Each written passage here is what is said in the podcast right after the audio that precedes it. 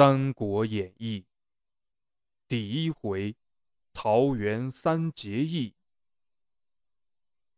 东汉末年，政治腐败，灾异频生，老百姓的生活陷入水深火热之中。于是，农民起义爆发了。农民起义多以宗教形式做掩护。汉灵帝中平元年，公元一八四年，河北巨鹿有一个叫张角的人，兄弟三个创新太平道。张角自称大贤良师、天公将军，二弟张宝称地公将军，三弟张良称人公将军。他们有亲信徒弟五百人。云游各地，建立了大小三十六方，大方一万多人，小方六七千人，各设首领，都称将军。他们传下口号：“苍天已死，黄天当立，岁在甲子，天下大吉。”他们要起事了。起事那天。他们头裹黄金，分布在青、幽、徐、冀、荆、扬、衮、豫八州的太平道信徒，一下子变成了四五十万黄金士兵。朝廷吓坏了，连忙诏令大将军何进调兵遣将征剿。何进赶紧派中郎将卢植、黄甫松。和朱俊等人兵分三路征讨黄巾军。黄巾军进攻幽州，幽州太守刘焉召集校尉邹靖商议。邹靖说：“贼兵多，官兵少，唯一的办法就是赶紧招募新兵，抵御敌寇。”刘焉同意了，于是招募军士的榜文。立即在所属各县贴了出来，榜文贴到涿县，顷刻间围满了人。大家一边看一边议论。有一个二十七八岁的汉子，长得有点出奇，两耳垂肩，双手过膝。他看罢榜文，情绪有些低落，不禁长叹一声：“唉。”大丈夫不能为国家出力效命，叹什么气呀？背后突然有人粗声叫道：“两耳垂肩的汉子回头看了一眼，只见那个粗声粗气的人很是威武，身高足有八尺，生的是豹头环眼，燕寒虎须。”于是问道：“请问壮士尊姓大名？”俺姓张，名飞，字翼德。壮士回道：“他看了对方一眼，又反问说：‘你姓甚名谁？为什么叹气？’我姓刘，名备，字玄德，是皇家根系。今见榜文，知道黄巾谋乱，我有心破贼，却又无能为力。”所以叹气。张飞说：“刘哥不必叹气，俺家里有田产资财，可以变卖来招募兵勇，帮助你共举大事。”刘备瞪大眼睛，吃惊地说：“真的？那感情好啊！”说着，二人来到村头酒店，叫了酒和菜，边吃边喝边聊。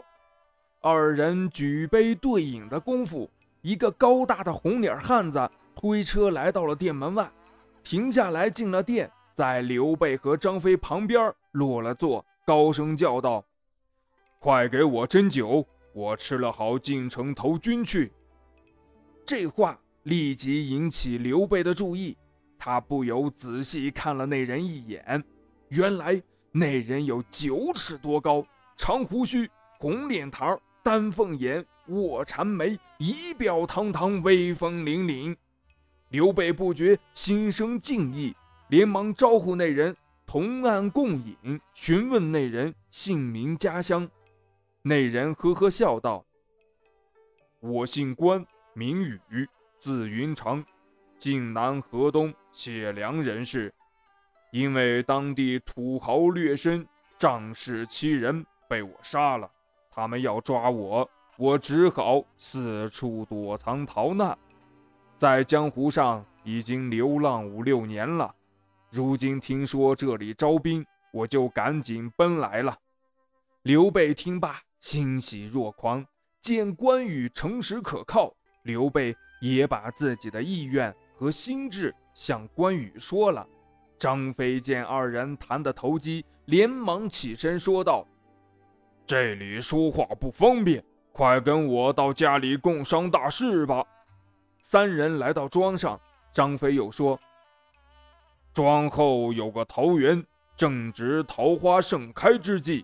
今日天色已晚，明天不妨到那里祭拜天地。我们三人结为兄弟，共图大业，如何？好，好！刘备、关羽连声叫好。于是第二天，他们在桃园摆下祭品，一起焚香叩拜天地，说。刘备、关羽、张飞三人虽不同姓，愿结为异姓兄弟，同心协力，救困扶危，上报国家，下安黎民。不求同年同月同日生，但愿同年同月同日死。皇天厚土有眼，如有背信弃义者，天诛地灭。三人盟誓已毕，又排了年序。以刘备为兄长，关羽次之，张飞为弟。仪式举行完毕，三人在桃园里摆下酒菜，和乡友们一起大吃好饮一通。酒后，他们都在张飞的庄院里歇息。拉队伍没有兵器和马匹不行啊！一连几天，张飞将家里和庄上的铁器找来了不少。叫工匠们加紧打造军械兵器，只是没有战马可骑。张飞急得没有办法，只好向刘备报说。刘备搓着两手，也束手无策。正在着急的时候，忽然有人来报：“报，有两个客商领着一伙人，赶着一群马，正往这里奔来了。”刘备听罢。心中暗喜，真是老天有眼，我们缺什么他就来什么。刘备、关羽、张飞连忙出庄迎接。原来那两个客商是中山一带的富豪巨商，一个叫张世平，一个叫苏双，每年都要到北边去贩马，如今正赶上贩马回来。刘备等人请他们到庄上饮酒小叙，诉说讨贼安民的想法。二位客商表示赞许，当即赠送好马五十匹，金银五百两，金铁一千斤，以资助军器之需。刘备等人深表谢意，将马匹和金铁收下。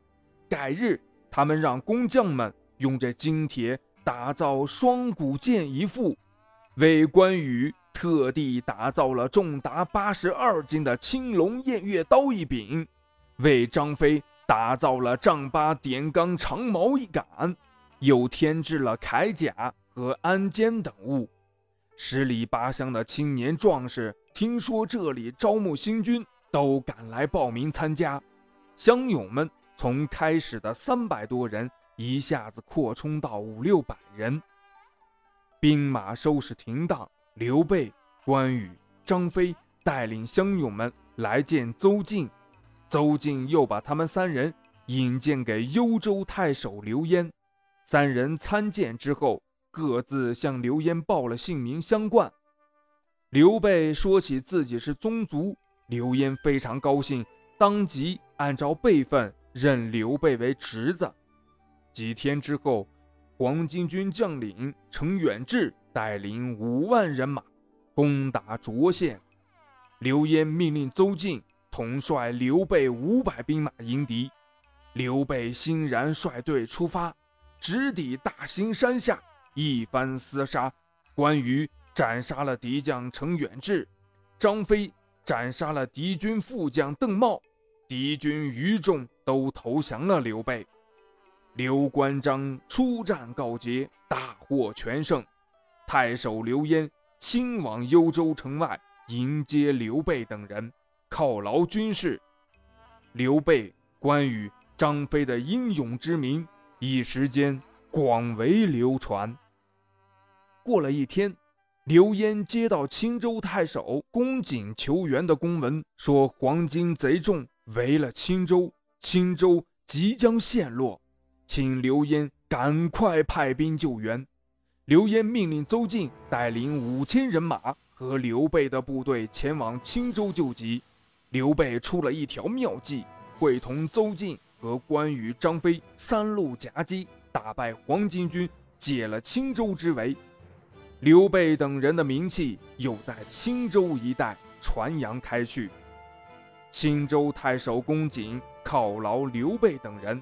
刘备说：“近日听说中郎将卢植跟张角在广宗打仗，我曾就学于卢植门下，作为门生，我想到广宗那里去助战。”公瑾和邹靖都表示钦佩。于是，刘备、关羽、张飞。带领本部人马前往广宗参战。到了广宗，卢植留刘备等人在帐前听从调用，战事呈现相持状态。卢植对刘备说：“这里暂时由我顶着张角，张角的弟弟张宝和张良都在颍川，跟黄甫松和朱俊对垒。”你不妨带领本部人马，我再给你一千兵马去颍川打探消息，与黄甫松和朱俊他们约定日期，一起剿捕黄巾贼众。刘备听罢，立即领命向颍川出发。刘备等人率众来到颍川，颍川的战事已经结束了。刘备等人。只好再回广宗。队伍行进到半路，只见一群士兵押着一辆囚车行进。到了跟前，原来是卢植被押解赴京。刘备见了，慌忙滚鞍下马，问明缘由。卢植从囚车里探出头来，悲愤道：“我围困张角，没能马上取胜。”朝廷派黄门官前来视察，向我索要贿赂。我说军粮尚缺，哪有银两奉承上使？不想这话竟得罪了他们，回奏朝廷说我延误战机。朝廷就听信了，派中郎将董卓夺取了我的兵马。要把我押解到京师去问罪。说罢，不禁仰天长叹。听了这话，刘备泪流满面，正要安慰卢植几句，却见张飞勃然大怒，拔剑要杀押解的军士，解救卢植。刘备一把拉住张飞，说：“朝廷自有公论，三弟万万不可造此行事，鲁莽不得呀。”于是只好看着军士押送卢植走了。卢植的兵马既然归于董卓，刘备投奔广宗助战已经没有意义。关羽说：“卢中郎被捕，别人领兵，我们去了也无依靠，不如暂回涿县，以后再说。”刘备赞同，随即率众北行。队伍开进了没两天，忽听山那边响起了一阵喊杀声。刘备等人连忙登山观察，只见汉军被黄巾军杀得溃不成军。黄巾军跟踪追击，旗帜上“天公将军”四个大字迎风招展。刘备向关羽和张飞看了一眼，说：“这是张角，咱们快点迎战。”说罢。三人率众冲向敌军。黄巾军见三将率众冲杀过来，立时大乱，败走五十多里。刘备等人从刚才的围阵中救出被困的汉军中郎将董卓。董卓不说感激的话，反而问刘备等人官居何职。刘备说：“我们都不是官，都是平民百姓。”董卓听罢，冷笑一声。竟傲慢地领兵走了。张飞见此，怒不可遏，大声吼叫道：“俺们浴血奋战，救了这狗东西，他不拜谢不说，还这般轻视我们，不杀了他，俺这口气实在是难消啊！”说着，拔出利剑就要追杀董卓。刘备和关羽都劝张飞说：“他是朝廷命官。”怎能随便杀掉呢？咱们别跟他一般见识。张飞怒气未消，抱怨道：“咱们不杀他，反要在他的手下听令，俺咽不下这口气。二位兄长要跟随他，我也没有办法。反正我不跟随他，我走我的。”他眼里还在冒火呢。刘备笑着说。我们三人结拜为生死兄弟，怎么能离散分开呢？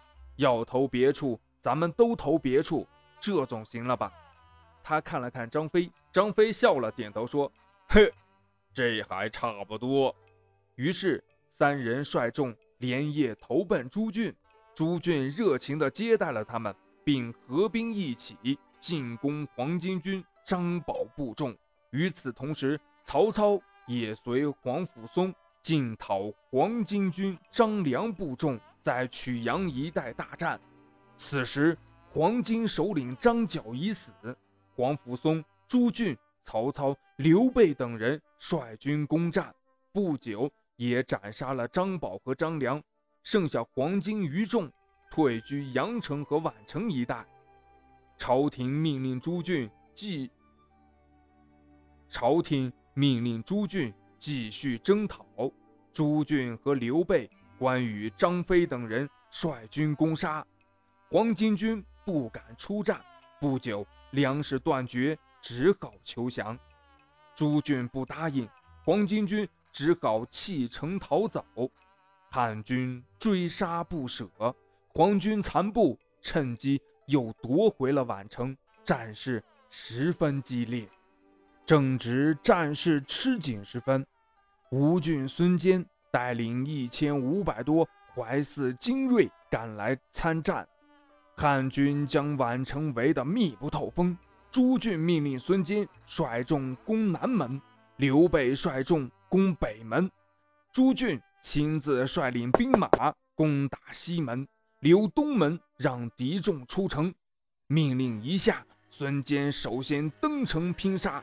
刘备也不甘落后，几路兵马一起将黄巾余众给围歼了。朱俊上表奏请朝廷封赏孙坚和刘备等人，朝廷任命孙坚为一郡司马，连同上次任命曹操为济南相和卢植官复原职，黄甫松为车骑将军，兼领冀州牧。几乎所有参战有功的人员都加官进爵了，唯独刘备等人不曾任用。原因是刘备在朝中没有靠山和门路。今人再次奏请，朝中时常事，才不得不委任刘备为定州中山府安喜县尉。刘备等人来到安喜县，上任不到一月。就把县署弄得井井有条，深得百姓们的爱戴。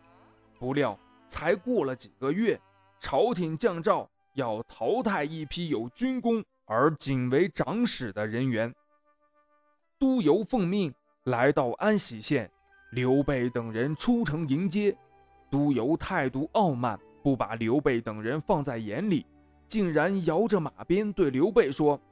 你诈称皇亲，虚报军功，眼下朝廷降诏，正是要淘汰你们这样的多余的人。刘备、关羽、张飞三人听罢，非常憋气恼火，却又不明底细，不便发火。三人回到县衙，跟县吏们一说，这县吏们都说呀：“他这是向你们要银子呢。我对老百姓秋毫无犯，哪儿有什么银子给他？”这刘备呀，犯愁了。第二天呢，督邮把县吏们叫到馆驿，让县吏们指控刘备。搜刮民财，刘备知道后，三番五次到馆驿去求告督邮，门驿不让进去，看起来非拿银子说话不行了。这事儿呀，也凑巧，这一天张飞喝了几杯闷酒，骑马来到馆驿门前，见五六十个老人在门外痛哭，一问才知道，他们要为刘备求情。门役不但不让进去，还打他们。张飞不听则已，听罢之后，立即环眼圆睁，怒火直顶脑门子，这牙齿咬得咯咯直响，腾的从马背上跳了下来，直冲到馆驿。门役哪里阻挡得住啊？张飞几步闯进后堂，抓住督邮就往外拖，出了大门，一直拖到县衙门口。将督邮捆绑在马桩上，县衙里的人立刻围了一大群。去，给我弄几根柳条子来！张飞叫道。县衙里的人从树上折了十几根柳条子，递给了张飞。张飞接过柳条子，在督邮头上、脸上、身上抽了起来，柳条子断了一根又一根。只把十几根柳条子都打折了，才拔出利剑要杀督邮。住手！县衙里传来一声大喝。张飞的利剑停在半空中，见刘备走过来，忙说：“这害民贼不杀了他，难道还要留下来让他再害你不成？”刘县尉，刘县尉，救我！刘县尉，刘县尉！督邮告求刘备。这刘备呀，是个心慈手软的人，见不得哭求。如今一见督邮被打，他的心呀早就软了。刘备让张飞收起利剑，关羽见状，连忙拉着刘备的胳膊说：“兄长征讨黄巾，建立大功，只得了个县尉，如今又遭督邮侮辱谩骂，依我之见。”不如杀了督邮，弃官回乡，再图建功立业之计。看来关羽的怒气呀，也憋了很久了。也好，刘备答道。他让人到县衙里取出寿印，挂在督邮的脖子上，然后又怒斥尤都说：“你搜刮民财，欺压百姓，本该杀了你。现在我饶了你，以后不得坑害百姓。”说完，刘备、关羽、张飞三人骑上骏马，扬长而去。